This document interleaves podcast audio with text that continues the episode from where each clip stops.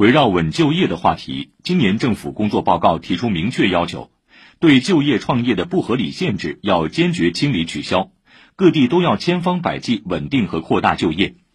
全国政协委员、上海市政协科技和教育委员会副主任、上海市政府参事胡卫注意到，一些单位将三十五岁作为招聘红线，四十岁及以上骨干被一刀切，边缘化的情况时有发生，一定程度上造成了人力资源的浪费。他建议将就业政策有针对性地向四十岁及以上人口倾斜，比如修订相关劳动法规，要求用工企业不得将年龄作为招聘晋升或辞退的红线，并在各类企业中保证一定的四十岁及以上人员比例。全国人大代表、华南师范大学教授林勇则建议，